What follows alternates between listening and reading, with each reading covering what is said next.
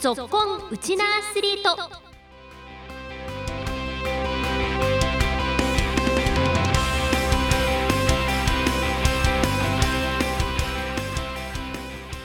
皆さんこんにちは。ラジオ沖縄アナウンサーの杉原愛です。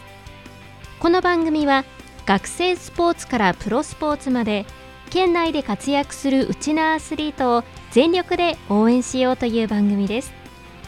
今週もいよいよこの週末準々決勝が行われる甲子園への切符をかけた第104回全国高等学校野球選手権沖縄大会に出場する注目校を特集していきます。今日も15分間お付き合いください。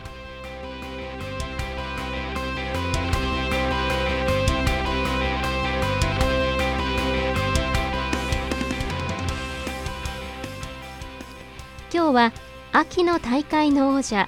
沖縄高校野球の伝統校江南高校野球部を紹介します。秋の県大会優勝から一転春の県大会は新型コロナウイルスの影響で出場自体を余儀なくされこの夏の大会はノーシードでの出場です。また春の選抜甲子園への切符をかけた九州大会ではあと1勝すれば甲子園というところで奄美大島の大島高校に敗れ悔しさを味わった選手たち。これまでのすべての悔しさを最後の夏にぶつけます。今日は江南高校の主将とエース4番バッターそして監督にお話を伺いました。まずは2年生からスタメンで活躍していましたキャプテンの登場です。江南高校3年生、えー、野球部主将の根羽誠太郎です、えー、まずはエースの末森を中心に、えー、三者凡退で抑えて、えー、流れよく攻撃につなげて、えー、打撃では4番の森島を中心に、えー、全員でつないでいくのが今の江南高校の特徴かなと思います、えー、春の大会を、えー、辞退してから、えー、一度は、えー、チームの雰囲気は下がったと思うんですが、えー、もう夏に向けては順調に上がってきている状態です。えー、3年生にとってはこれが最後の大会となるので、えー、悔いが残らないように、えー、3年生が中心となって、えー、この県大会優勝を目指して、えー、日々取り組んでいます、えー、まずは、まあ、勝つことに、えー、こだわりを持って、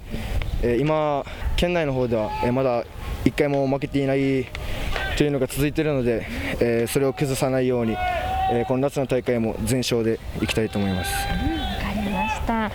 えー、秋の九州大会で、はい、えー、2回戦であと1回勝てば、えー、甲子園というところだったんですが、えー、大島高校さんに、えー、負けてしまって、えー、その試合を機に、えー、チーム全体が一皮、えー、向けたような気がします。えー、九州大会で、えー、今の自分たちの実力が、えー、知れたので、まだまだ力不足な部分も、えー、あるのでその試合を機に、えー、もっと強くならないといけないなというふうに思いました、えー、まずは初戦から、えー、全員で、えー、一戦必勝で目の前の試合に、えー、全力を注いで、えー、最終的には沖縄県で一番長い夏にできたらなというふうに思います。続いては怪我から復活したエースの登場です秋の県大会ではエースナンバーを背負いながらも腰の疲労骨折で3回戦以降戦線を離脱九州大会ではベンチ入りを外れ試合に帯同することさえかなわなかった悔しさを胸に夏の大会に挑むエースにお話を聞きました。江南高校3年生末森あゆたです。得意なピッチングスタイルは、まあ、スライダーが一番自信があるので、まあ、変化球で、まあ、打ち取る隙もあればそういうスライダーを生かしてまっすぐで生かして、まあ、スライダーを中心としたピッチングが得意です。夏は、まあ、正直自分秋は怪我で出れなくて春もコロナの関係で出れなかったんですけど夏はやっぱ自分も万全ですしその夏にかける思いっていうのは、まあ、人一倍強いと思うので夏絶対、まあ、沖縄県で一番長い夏にしたいと思ってます。絶対復活するというかそれ秋よりかも、まあ、いい状態でプラスに考えてやってました。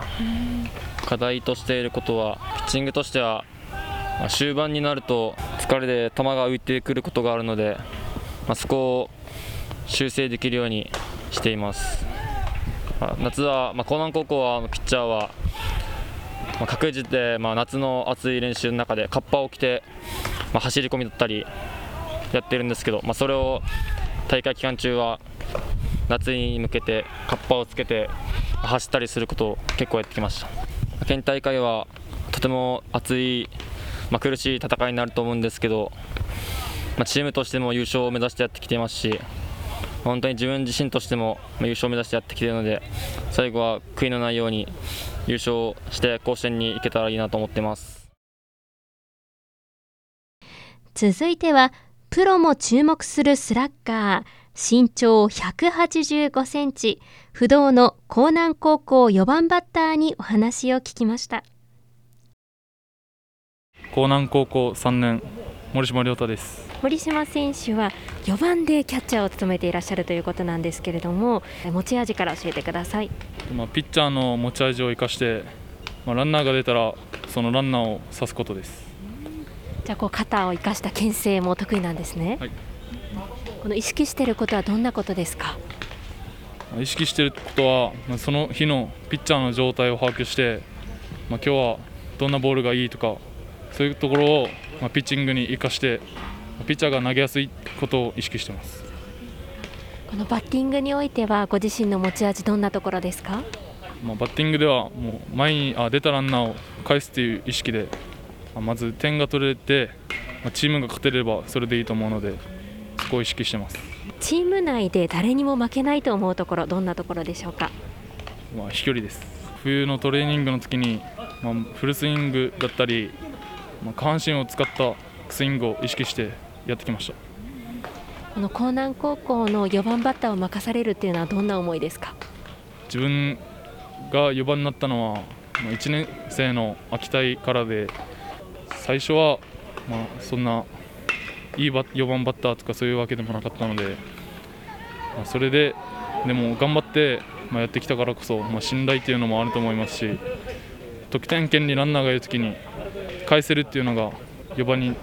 なれてるのかなというふうには思ってます。では続いてなんですけれどもこれまでの野球の生活の中で野球人生の中でターニングポイントになったと思う出来事についても教えてください。自分のターニングポイントは秋大会であ九州大会に行った時に、まあ、あと1回勝てば甲子園というところで、まあ、負けてしまったんですけど、まあ、そこをどう切り替えるかとかあと1回勝たなければいけないっていうところで負けてしまったっていうところで、まあ、そこが一番ターニングポイントだと思います。この悔しさを感じて帰ってきた後はどんなことを課題に取り組んできたんですか、まあ、プレッシャーに強くなるチームっていうのをあの意識していて、まあ、その場の状況にしっかり対応していくっていう臨機応変に対応していくっていけるっていうのを目標にしていました。この夏にかける意気込み目標も聞かせてください、まあ、この夏は最後甲子園に行ける最後のチャンスだと思うので、まあ、しっかりチーム一丸となって、まあ、ここから調整してもうどんどんチームを盛り上げていっていいチームの雰囲気で夏に挑みたいと思います。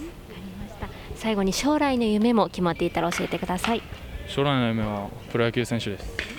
どんな選手になりたいですか？しっかり指示とか周りが見渡せるような打てるキャッチャーとかそういう感じになりたいです。ぜひ将来も楽しみに応援しています。ありがとうございました。ありがとうございました、最後にガキヤ勝監督にチームの特徴などを伺いました。ではガキヤ監督にお話をお伺いします。よろしくお願いします。はいお願いします。まず今年のチームの特徴から教えてください。そうですね。あの秋の大会まあ、打線も活発に、えー、打ち勝ったというようなチームだったんですけど、えー、ここのところちょっと故障で秋の大会出れなかった生森が、まあ、エース格として復活したということに関しては、えー、ピッチャーも層が厚くなったと。でバッティングとピッチングそして守備に関して3拍子揃っていると思います。の選手の中ではこの九州大会での悔しさをバネに、うん、あの練習に励んでいるっていう選手も多かったんですけれども九州大会はどんな大会になりましたかね？そうですね。あの春先コロナで、えー、まあ辞退せざるを得なかったと。いうことに関してはやはり九州行ってある程度自分たちの力を再確認してその足りないところを夏に向けてという毎年のパターンがあ崩れた、まあ、しかしここはもう悔やんでも仕方ないので、えー、できることを知恵を絞って、えー、雨の日特に梅雨も今年は長くて青空見えなくてということだったんですけど長靴を利用したりカッパを利用したりレインボールを利用したりとできることは全てやってきたつもりしそしてどこよりも多分選手たちは春の分まで甲子園行きたいという気持ち。それがとても大事なことだと思います。この夏の大会が近づいてきてのチームの雰囲気は今いかがですか、まあ、そうですね、あのー、経験が去年も、まあ、今年も応援が一つになってあるいは3年生が今頃応援練習とかねいう中での練習の雰囲気からすると少しまあ静かな夏を迎えるのかなという感じはしますけどもでも夜のスイングにしてもまあ通いは通いで各自分の庭でというふうにやることはみんなやってますからあそういう意味ではあ今までまあ強いコーナーのイメージは、えー、必ず力に発揮させてくれると思います。改めて最後にこの夏の大会にかける意気込み選手に期待することも教えてください、はい、もう先ほども触れましたけどもどこのチームよりも監督、コーチ、えー、選手含めて甲子園に行きたいという強い気持ちが一つになっているチームなので、えー、必ずは期待に応えてくれると思います。はい、はい、私も期待して応援しております。ガキヤ監督でした。ありがとうございました。はいありがとうございました。今週はここまで江南高校野球部を特集しました。夏の甲子園への切符をかけた第104回全国高等学校野球選手権沖縄大会。大会日程が順調に消化されれば今月17日日曜日に決勝戦が行われます。ここまでのご案内は杉原愛でした。